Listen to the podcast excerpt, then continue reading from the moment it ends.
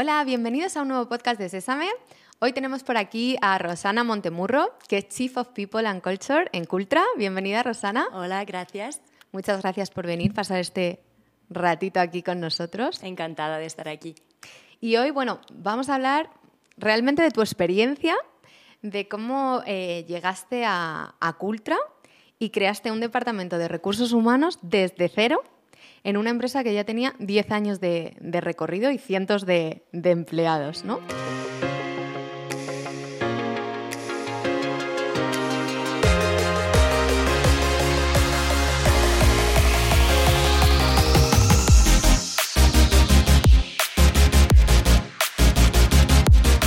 antes de, nada, de contar todo esto, que se ve que va a ser muy interesante, cuéntame qué es Cultra, para quien no lo sepa, y ponernos así un poco en, contexto. Sí. Cultra es eh, una empresa líder en soluciones de movilidad sostenible. Eh, en este caso, nosotros nos enfocamos en las dos ruedas, entonces eh, motocicletas y e-bikes o bicicletas eléctricas. estamos en Barcelona a nivel de headquarters, pero ya en otros países de Europa y la verdad que tenemos la posibilidad de ofrecer nuestros servicios a muchas personas y también a empresas y a, ayuntamientos de varios países. ¿Y, cuántos sois ahora mismo en, el equipo entero, entre todos los países? Somos más de 400 personas. ¿Y cuando tú entraste? Cuando yo entré, hasta éramos más, porque había ah, una línea de negocio añadida a la que tenemos ahora. Em, realmente era, para mí, entrar ha sido increíble, ¿no? Para eh, la experiencia de una persona que venía de, una, de consultoría. Entonces, realmente yo solo hacía selección antes. ¿Sí? Y cuando entré ahí, haciendo un, teniendo un rol de generalista y encontrándome un departamento que acababa de nacer, el departamento de personas, y con tanta gente alrededor ya y que tenía un recorrido, como has dicho tú, María, de 10 años, ha sido realmente increíble lo que he podido aprender y lo que he podido aportar a la empresa. Sí, ahora vamos a hablar de, de todo eso y te haré muchas preguntas de todo esto porque eh, creo que es interesante ver todo tu recorrido y que nos puedas contar. Y además es que tú estudiaste psicología, ¿no? Y de repente eh, quisiste adentrarte en el, en el, mundo de los recursos humanos. ¿Qué te llevó un poco a, a tomar esta decisión? Hmm no fue tanto de repente. Porque... Digo de repente, pero en realidad hay mucha gente de, psicología que, hay mucha gente que acaba en recursos y, humanos. Y yo eh, he hecho un recorrido, creo, bastante peculiar respecto a los demás. Um, yo he tenido un pasado de, deportista profesional, jugaba volei, y mientras tanto he podido sacar la carrera de psicología estudiando en Roma. Um, cuando he tenido que hacer la práctica en psicología, me he dado cuenta que toda la parte teórica de estudios de, em, de, la mente, de las relaciones y tal, luego en la, en la práctica, en lo que era la vida eh, con, con, trastornos o en la vida eh, eh, con, con, todo lo que puedan ser los problemas ¿no? de las personas y cómo solucionarlos, no era lo que quería hacer yo en la vida. Entonces, en la práctica me he dado cuenta que el, la, carrera de psicología me ha ayudado para ser otra cosa, no para ser psicóloga. Y de ahí he empezado a pensar qué puedo hacer. O sea, si no soy psicóloga, ¿qué voy a hacer en la vida entonces? Y poco a poco he pensado realmente a lo que me apasionaba, que eran las personas, igualmente.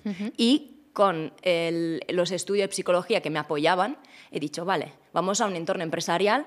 Mm, he tenido la suerte de tener en mi familia personas, a mi madre, que estaba ya en este entorno eh, de empresa, em, en la parte comercial, y he dicho, a mí me interesa, pero me interesa no tanto la venta, no tanto el marketing en sí, me interesa la parte de personas. Y entonces he empezado a mirar temas de recursos humanos y he decidido, vale, quiero hacer esto, me inscribo al máster y voy a ver qué pasa.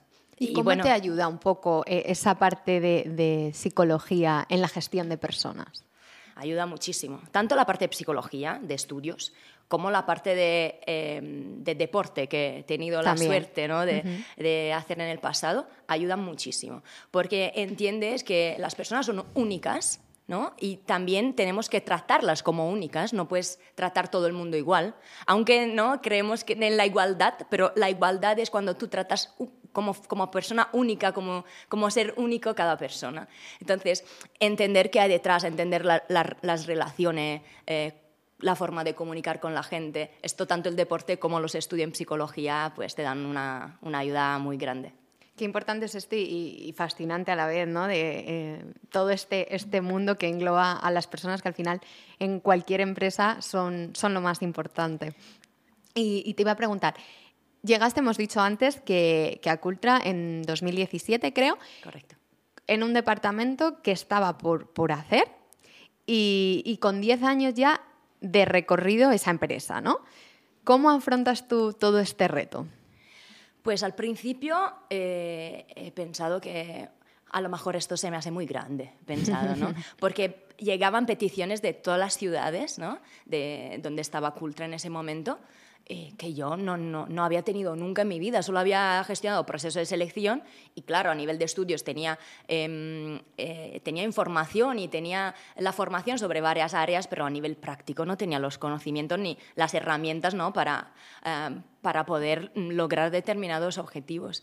Y, y al principio ha sido, ok, como no hay otra solución y como hasta ahora no había nadie, seguramente lo puedo hacer bien porque mejor porque peor ya claro, porque mejor que nadie lo tengo que hacer bien. Entonces, he empezado a ser curiosa, entonces a informarme, a, hacer como mm, la persona que iba un paso, aunque pequeño, pero un pequeño paso delante de lo que era lo que había sido hasta ahora, hasta ese momento.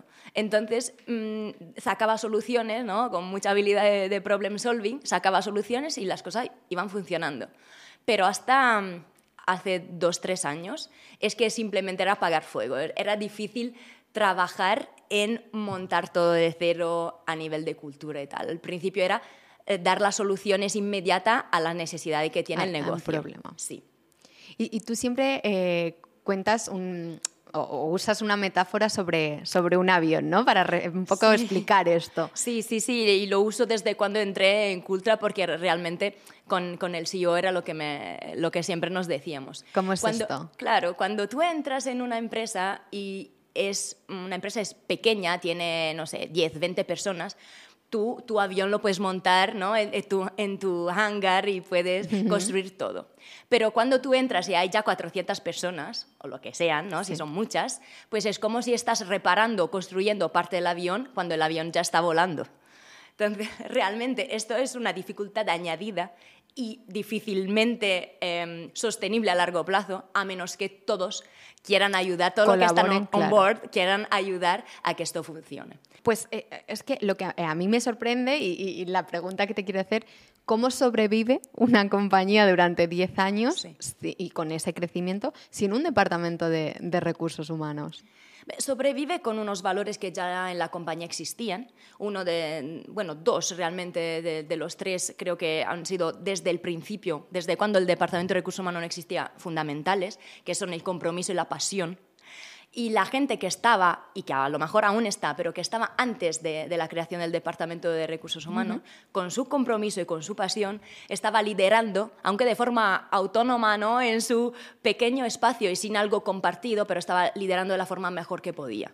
Entonces, de esta manera las cosas han seguido igualmente yendo adelante, pero claro, cuando llega a un nivel de, donde la compañía necesita em, otro tipo de resultados, necesita otro tipo de expansión, ¿no? necesita otras cosas, ahí ya tienes que unificar, tienes que em, crear unas eh, líneas guías que son unos procedimientos, unos procedimientos uno, em, eh, unas políticas que sean válidas para todos. Pero en hasta ese momento realmente cada uno daba el 100% ¿no? de su compromiso, de su pasión para que las cosas funcionaran. Y así ha sido. Pero bueno, es que esto, la pasión al final te lleva, te lleva lejísimos. Lo que pasa es que es verdad que eh, llega un momento que las personas necesitan mucha atención ¿no? y ser eh, escuchadas y un departamento de recursos humanos pues, eh, puede, y de people puede ayudar mucho a, todo esto. ¿no? ¿Qué, dificultades, me hablas de dificultades, qué dificultades os encontrasteis hace seis años y cómo han cambiado ahora? Pues hace seis años, eh, como hemos dicho hasta ahora, no existiendo procedimientos, no existiendo nada que fuera compartido, eh, cada, cada uno gestionaba su ciudad o su país como fuera un pequeño feudo. ¿no? Yo aquí lidero, pero bueno, quién sabe qué está haciendo en Valencia o Barcelona. exacto. Em, Y realmente en ese momento era, ok, establecemos unos protocolos, establecemos unas políticas. En esto em, nos ayudó mucho una persona al cual yo tengo mucho cariño, vosotros también lo apreciáis muchísimo, que es Tiago Santos, que es mi ex manager y director de recursos humanos de Cultra. Eh, ahora obviamente está en otras posiciones, en otras empresas, pero en ese momento compartía conmigo el departamento de recursos humanos y la verdad con él hemos establecido muchos protocolos y forma de, em, de actuar. Eh, unificada para, para, todas las empresas. Sí, Tiago es un gran amigo, se aprende muchísimo de él y con él. Y, bueno, mm, estoy segurísima de que ha sido clave en, el crecimiento de, de, Cultra a nivel, a nivel people. Y me hablabas un poco antes de, de estos valores tan fuertes que tenía, que era, han sido un poco los que han mm, conseguido que, que la compañía se, se mantenga. Pero también eh, hablabas bueno, de que estos valores estaban un poco en, el papel ¿no? y había que, trasladarlos y, ponerlos en práctica. Entonces, ¿cómo hacéis esto exactamente? Eh, pues al principio esto era solo algo individual, ¿no? Cada uno lideraba con su pasión o con su compromiso. Eh, la innovación, que es el tercer valor que tenemos, poco a poco se veía siempre más en las soluciones, sobre todo de cara al cliente, ¿no? Em, Luego hemos visto realmente que también dentro de todos los procesos que existían en Cultra, desde la selección eh, hasta la comunicación interna, hasta la, cercanía que todos los departamentos tienen con dirección, pues era, realmente era esto que nos ayudaba a liderar, a, tener el equipo eh, unido a través de nuestros valores. Entonces, eh, realmente el hecho de poder desarrollar eh, desde el primer momento cuando hacemos un recruitment em, e, estos valores, encontrar, o sea, buscarlos, encontrarlos y, luego seguir a través de las formaciones, pero también a través de lo que es el día a día con, con las personas, eh, creo que nos ha llevado ahora a tener un, nivel de engagement e, y, de, y, de, cercanía a estos mismos valores que es muy grande. Ahora un poco con, con retrospectiva, ¿no? Sí. ¿Tú crees que es importante sentar las bases del equipo de People desde el inicio, antes mm. eh, de que la empresa crezca tanto? Interesante pregunta. Em, no siempre. Soy honesta. Em, yo he dado formaciones a CEO fundadores de alguna startup y sigo haciéndolo cada año, eh, sobre todo en el sector de la movilidad. Y siempre digo, ojo que al principio, si pones una persona de recursos humanos cuando a lo mejor el equipo es de 5 o 10 personas, te estás quemando dinero. Lo estás quemando probablemente, porque tienes un budget tan reducido que a lo mejor no lo necesita. Porque con pocas personas, hasta, no sé, 10 personas, probablemente lo que necesita es una parte de administración, por así decir, ¿no? burocracia que siempre existe en las empresas, o payroll y todo esto, em, y luego un fuerte em, sentido de equipo, ¿no? un, sentido de pertenencia a la empresa que es fácil tener cuando, cuando las personas son pocas. Pero claro, en el momento que tienes ya un plan de crecimiento, entonces sí que tienes que tener una persona, una persona de recursos humanos o empezar a crear un departamento. ¿Por qué? Porque todo lo que recursos humanos mm, es y significa no es simplemente em, la parte de burocracia mm. ¿no? vinculada a los contratos, al payroll, tal. Es la parte de em, seguimiento de todos los empleados durante toda la journey ¿no? del, empleado en, una compañía, la parte de, de formación, la parte de asesoramiento en el momento que hay dudas, problemas, em, incidencias a, la hora de comunicar con otra gente, em, planes de futuro para, no sé, mejora, desarrollo profesional o cualquier cosa. O sea, recursos humanos realmente entra en muchas en muchas áreas de la empresa que, que a veces se pone un poco de lado, dando prioridad al business. Pero claro, el business está hecho también de personas. Sí, el departamento de ventas, el departamento de marketing, son personas. Entonces, si no cuidas de ellas, tampoco funcionará ¿no? a nivel de negocio la empresa.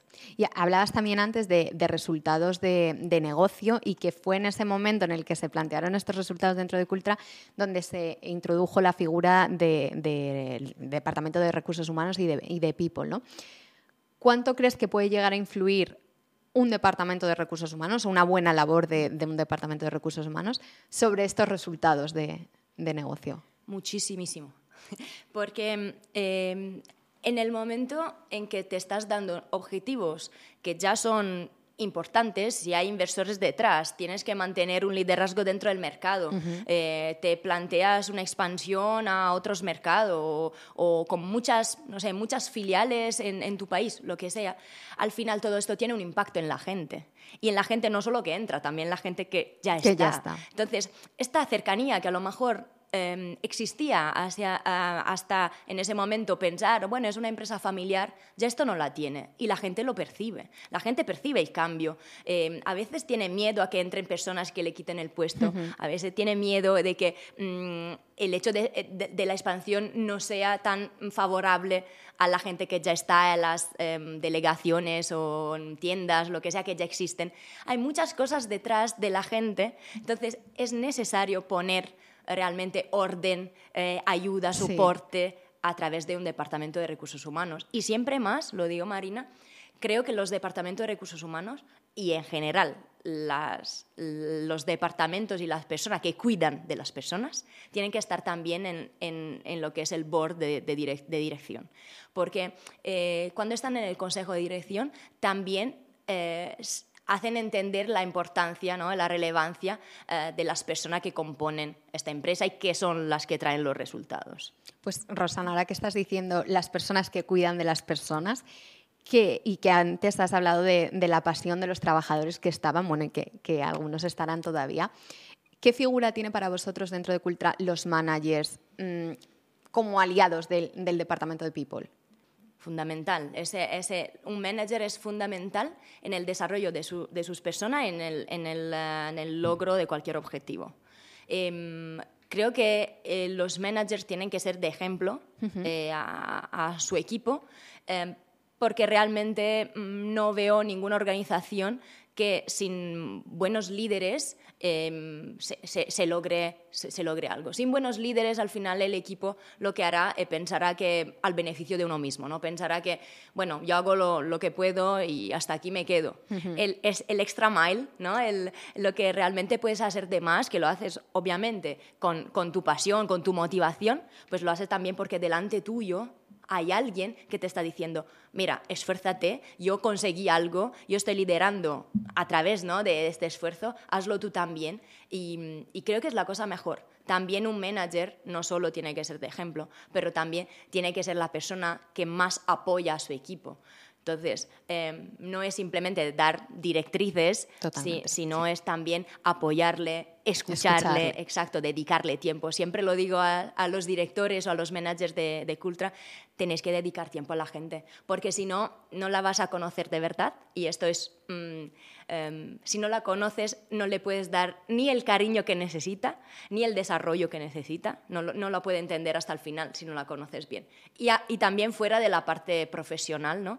Que hay detrás, hasta, hasta no a, veces hasta lo que la persona te, quiera compartir, porque no siempre ¿no? vamos a ser amigos o amigas fuera de la empresa, eh, a veces nos podemos tomar algo fuera, a veces no, pero el hecho de qué mueve, qué, qué, motivación tiene detrás esta persona para, para, hacer su trabajo, esto es fundamental saberlo. No, sí, es, es verdad que es una cosa, y además cada vez eh, que demandamos más los empleados en, general. O sea, es eh, eh, tener un buen manager que nos escuche, que nos entienda, que sepamos que bueno, que de alguna manera vela por nosotros ¿no? y, que, que, se implica en ese eh, plan de carrera que queremos desarrollar o, en esas cosas que, que, nos preocupan. Y es como una necesidad para los, los, empleados. Totalmente. Y también otras dos cosas que, que, creo fundamentales en un manager son, uno, que tiene que em, siempre, eh, siempre intentar defender a sus personas, ¿no? O sea, dentro del equipo puedes dar, puedes hacer ver todas las cosas que se pueden mejorar, todas. Pero al final tu objetivo es que esta persona sigan creciendo y tú eres la persona que la tienes que proteger hacia afuera. Entonces, si yo no creo en el micromanagement, sí creo en ser de filtro a todas las cosas que pueden ocurrir ¿no? hacia, hacia afuera. Entonces, eh, mi equipo en el momento que necesita cualquier cosa viene hacia mí. Em, la otra cosa que quería comentar es que dentro de, dentro de un equipo hay varias funciones, ¿no? Eh, cada uno tiene su papel, como en todos los equipos también de deporte, también la empresa funciona así. Entonces, el manager, la cosa que tiene que saber es cuál es su papel de verdad. En, cada equipo puede ser diferente, porque dependerá de quién compone, ¿no? quién son los componentes de ese equipo en particular. Entonces, hay equipos que necesitan mucho más apoyo, otros que necesitan mucha más autonomía, espacio. Tienes que saber qué papel tienes tú como manager dentro de ese equipo y para, para liderar de la forma mejor. Y, hablamos todo el rato de, la importancia de los managers ¿no? y que cuidan el equipo y, de la labor que tienen, pero ¿cómo ayudáis a los managers desde los departamentos de People? ¿Cómo les hacéis ese seguimiento o ese apoyo a ellos?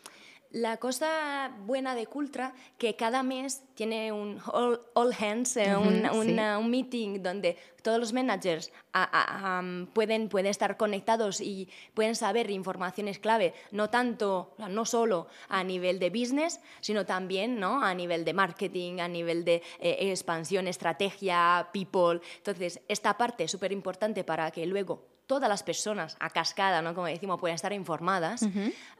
También eh, la cercanía que tiene, que decía antes, que tiene la dirección, tanto recursos humanos como el CEO de la empresa. En cualquier momento, cualquier persona puede llegar a preguntarte algo, puede, tiene tenemos la, puerta abierta, ¿no? Y esto es fundamental porque los managers en cualquier momento notan este apoyo. No le dejamos solos a que, bueno, tú eres el manager y espabila, ¿no?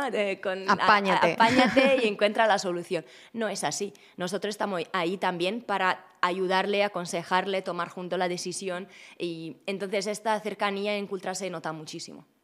Esto, esto es importante y es casi otro melón, ¿no? Para, para abrir y seguir hablando.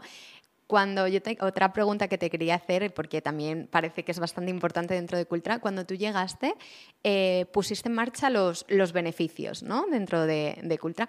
¿Cómo os ha ayudado los, los benefits para atraer y fidelizar el talento? Em, los, beneficios son muy importantes porque a día de hoy el salario eh, ¿no? a, nivel de dinero es uno de los aspectos importantes, pero no el único. En el mercado mm, ya se ofrecen muchas cosas que si tú te quedas atrás con esta oferta, pues ya realmente no eres tan atractivo. Entonces, eh, se ha empezado con pequeñas cosas que ¿Qué ser... ahora mismo? Sí, ahora mismo estamos en toda la retribución flexible, eh, entonces guardería, seguro médico, eh, ticket transporte, restaurante. ofrecemos lo que, mm, lo que para nosotros, obviamente, nuestro pan de cada día, que es el descuento en un servicio de, sí, de servicio de Cultra, entonces tanto de, de motosharing como también de station base, o sea, alquileres en tiendas físicas. Ofrecemos lo que son servicios de bienestar a nivel eh, emocional, entonces em, terapias eh, psicológicas, descuento en gimnasios. Em, luego, también la parte que es mm, menos tangible, ¿no? más intangible, que puede ser la flexibilidad a nivel de horario, em, teletrabajo. Siempre ahí donde se pueda, obviamente tenemos muchos talleres, eh, tiendas y tal. Obviamente ellos no pueden disfrutar de esto, pero pueden tener otra, otro beneficio, ¿no? Entonces, flexibilidad horaria y de teletrabajo. Esto que ya casi no es ni beneficio, es como... es, eh, base ahora. básico, ¿no? a día de hoy es básico, todo, sobre todo para personas de oficinas y aún más en entornos tech. Es básico ofrecer o en formato híbrido o teletrabajo, ¿no? El full remote. Pero también hemos mejorado muchos beneficios que pueden ser uh, día libre por tu cumpleaños. Hemos incluido este año eh, unos días que puedes utilizar para mm, fines sociales o em, para hacer actividades ¿no? de, de, ayuda um, a diversas... como voluntariado, voluntariado cosas benéficas. Em, hemos mejorado todos los permisos que existen ya, que existen a, nivel de, a nivel de convenio colectivo, pues hemos mejorado esto, esos permisos porque siempre puede, puede ayudar. y añadido cositas ¿no? interesantes también porque a, la hora de eh, elegir eh, cuál es la empresa donde te quedarías, no te quedes solo con el salario eh, en dinero, ¿no? sino con este salario eh, emocional y que, que, al final puede ser la formación, el crecimiento dentro de la empresa a través de planes, de carrera y otras cosas. Totalmente. Y vosotros, además de ofrecer todos estos beneficios que tenéis un montón a nivel interno, también sois un, un beneficio para, para, vuestros clientes, ¿no? Porque tenéis Cultra for Employees. Sí. ¿Cómo, ¿Cómo funciona esto? Cultra for Employees Em, da la posibilidad a otras empresas, entonces, a través normalmente del departamento de personas, eh, de ofrecer la posibilidad de utilizar el servicio de sharing de Cultra a sus empleados y empleadas. Entonces, eh, la verdad es un servicio de transporte, ¿no? de movilidad a través de, nuestra, de, nuestras motos, em, que es muy útil porque a día de hoy eh, sabemos cuánto es importante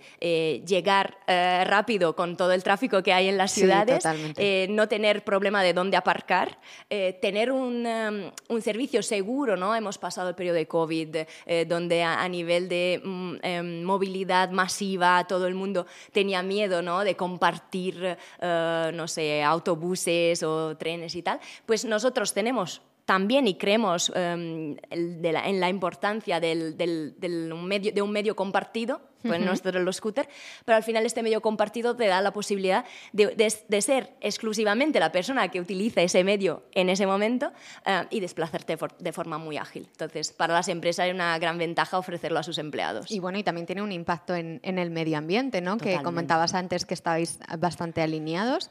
Nuestra flota de sharing es totalmente eléctrica, entonces obviamente tiene un impacto positivo en el medio ambiente, ¿no? Reduce la huella de carbono y también, eh, esto es una cosa muy importante. A día de hoy muchas ciudades están poniendo sus leyes, normas al día eh, para reducir lo que es la contaminación. Entonces, siempre más se tiene que buscar medios alternativos y a veces nuestros coches ¿no? propios eh, no pueden circular o están poco a poco siendo limitados ¿no? en los ayuntamientos. Y bueno, un poco ya volviendo a, que no quiero que se me, em, se me pase, pero has hablado también de los, de los onboardings, ¿no? de la experiencia del empleado, que nosotros siempre decimos que empieza, pues eso, en el preboarding. Sí. ¿Cómo es para vosotros todo este proceso? ¿Cómo trabajáis los preboarding, onboarding?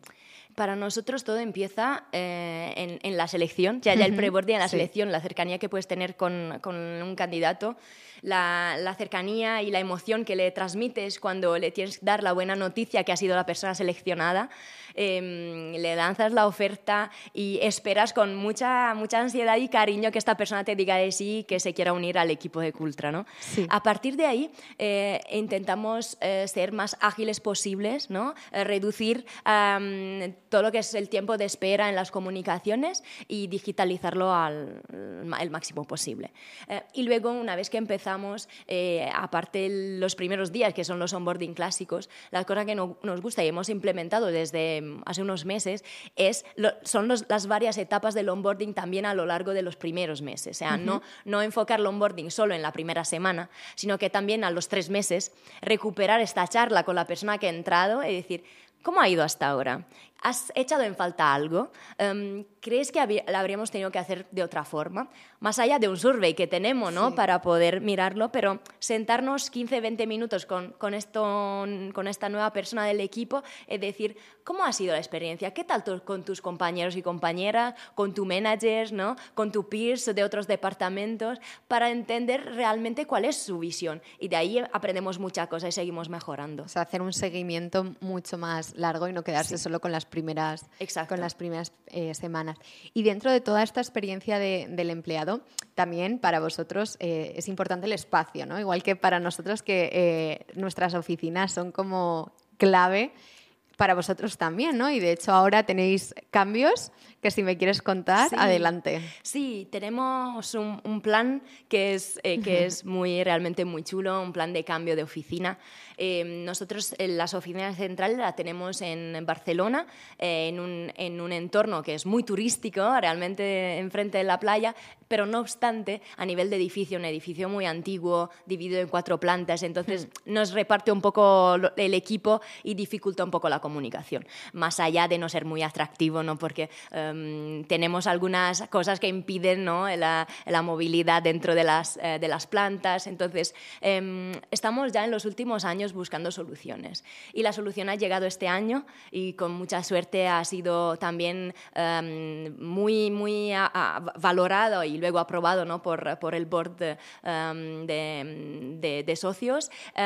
Y en este caso hablamos de un concepto totalmente diferente de lo que teníamos, el que tenemos hasta ahora. Eh, un concepto de trabajar de forma em, unificada con otras empresas que tienen un valor, realmente un impacto positivo dentro de la sociedad eh, o en el medio ambiente, por ejemplo, como en nuestro caso. Em, unas empresas que también a nivel de valores, de, de, skills, tienen dentro una, una fuerte, um, fuerte impacto en tech también, ¿no? y en este caso es crear un ecosistema dentro de un único edificio. Eh, se llama Norsken eh, para las personas que tienen familiaridad con Barcelona, eh, está en la Barceloneta, en lo que es un espacio que anteriormente era de desigual, y realmente son oficinas estupendas, pero sobre todo oficinas que ofrecen un espacio muy grande y compartido, eh, entonces mm, pocas barreras, posibilidad de comunicar entre todos, eh, un open space que te permite mm, tener también el contacto visual, ¿no? este contacto físico que últimamente hemos perdido en los últimos años y que a nosotros nos gusta mucho. Eh, a nosotros también.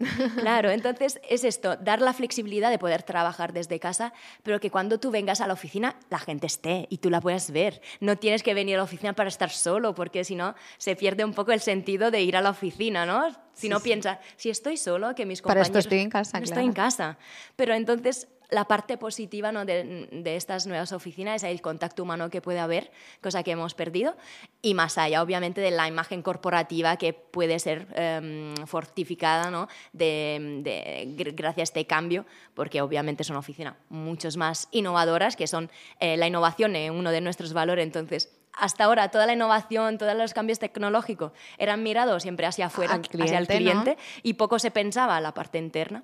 Y todo lo que venía en los últimos 10 años, porque casi 10 años que estamos en esta oficina donde estamos ahora, en eh, los últimos 10 años todo ha sido reformar eh, tiendas, reformar ¿no? naves o sitios al final que, sirven, eh, que sí, sirven al business y ahora era, ha llegado el momento ¿no? de dar un cambio también a las oficinas centrales y esta ha sido la oportunidad. Bueno, esto además es que nos lo estás contando en primicia, ¿no? Todavía no sabe nadie nada, así que estaremos preparados para cuando sea la noticia y hablas de que esto refuerza mucho la, imagen de, marca, ¿no? ¿Crees también que esta imagen de marca ayuda a atraer nuevo eh, talento? Sí, sí, sí, por supuesto. Eh, la imagen de marca es lo que realmente hace mover a la gente a la hora de buscar.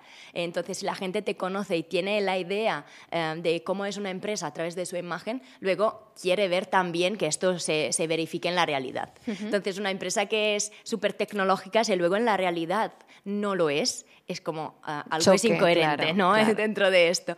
Pues entonces, acercarse realmente a lo que tú quieres transmitir. Entonces, con tu Em, con tu oferta hacia el cliente, pues también tienes que velar eh, lo que estás ofreciendo hacia el empleado. Y la imagen de la marca, eh, uno, puede ser potente a nivel de recruitment y dos, lo es seguramente a nivel de retención de talento.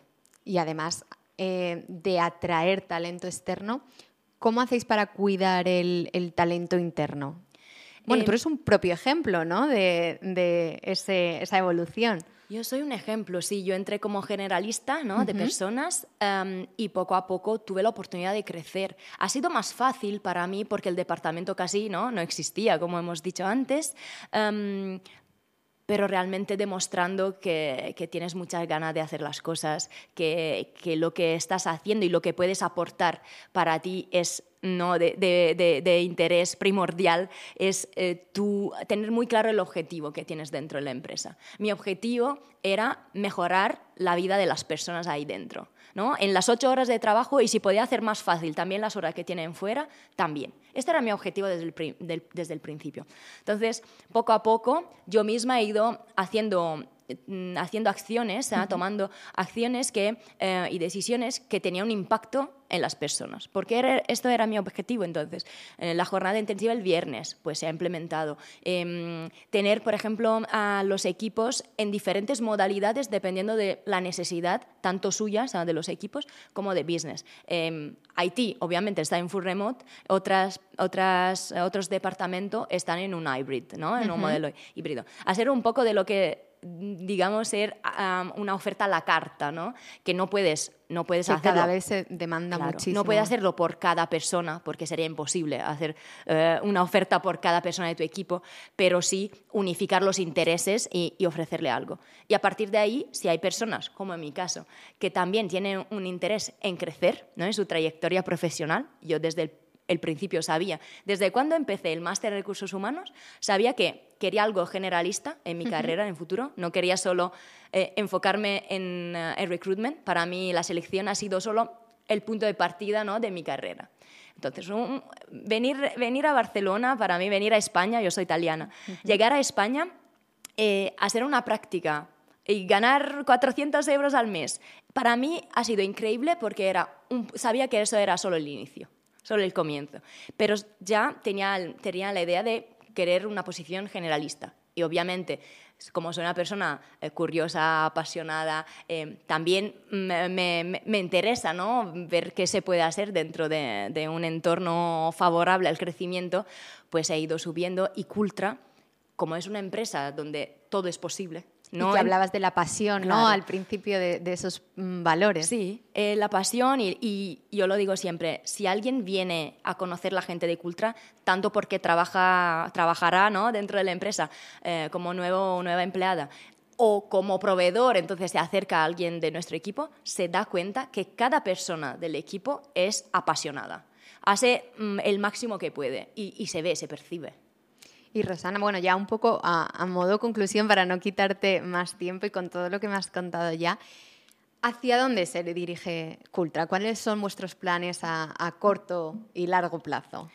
Pues a nivel de empresa queremos mm, seguir siendo líderes en, soluciones de movilidad en dos ruedas. Em, realmente hay muchos, eh, tenders, ¿no? de muchos concursos que existen en los ayuntamientos de toda Europa. Eh, hay muchas, muchas empresas también que em, adoptan soluciones de movilidad sostenibles, entonces a nivel de B2B, em, mucha, mucho mercado ahí. Eh, y también a nivel de individuos, ¿no? individuals, eh, muchas personas que entienden el impacto que puede tener la movilidad sostenible dentro de, nuestro entorno y dentro del, em, de lo que es el, el ecosistema que tenemos en este caso, eh, Cultra quiere seguir ofreciendo soluciones a, todos para mejorar la vida de las personas. Y de manera así más interna, más desde el departamento de People. Y desde el departamento de People, eh, nosotros estamos trabajando en un proyecto que se llama Cultrify. Eh, o sea, em, ayudar a la gente a em, vincularse mucho más con la empresa y con nuestros valores que son tan positivos ¿no? y, tan bonitos para sentirse em, todos, todos uno. ¿no? En sí, el equipo quiere decir que todos son unos. Eh, y de esta forma queremos trabajar, no obstante alguien se encuentre en Alemania, en Francia, no en Portugal, pero trabajamos como si fuéramos eh, uno. Sí. Pues qué bonito, Rosana. Me ha encantado el podcast de hoy. No sé si quieres contarnos alguna cosa más. Siempre, siempre digo esto al final, porque a veces eh, apagamos la cámara y decís, ay, no he contado no sé qué, que es súper importante. Entonces, si sientes que hay algo que dices, joder, lo quería contar, es tu momento. Eh, no quiero contar nada más de Cultra, además habría ¿no? posibilidad de hacerlo durante horas. Quiero agradecerte esta invitación y la posibilidad de, hablar contigo. Gracias. Eh, pero también decir a todo el mundo que Sesame tiene una oficina estupenda en, Madrid. Y en Valencia, ¿eh? te invitamos a Valencia si también. Si puedo visitar la de Valencia, lo haré, porque me habéis dicho ¿no? que, que, son muy bonitas. Y invito a todo el mundo a seguirlos porque hacéis cosas y contenido muy interesante. Muchísimas gracias. Ahora nos tomamos un café. Vale, gracias. gracias. Hasta luego.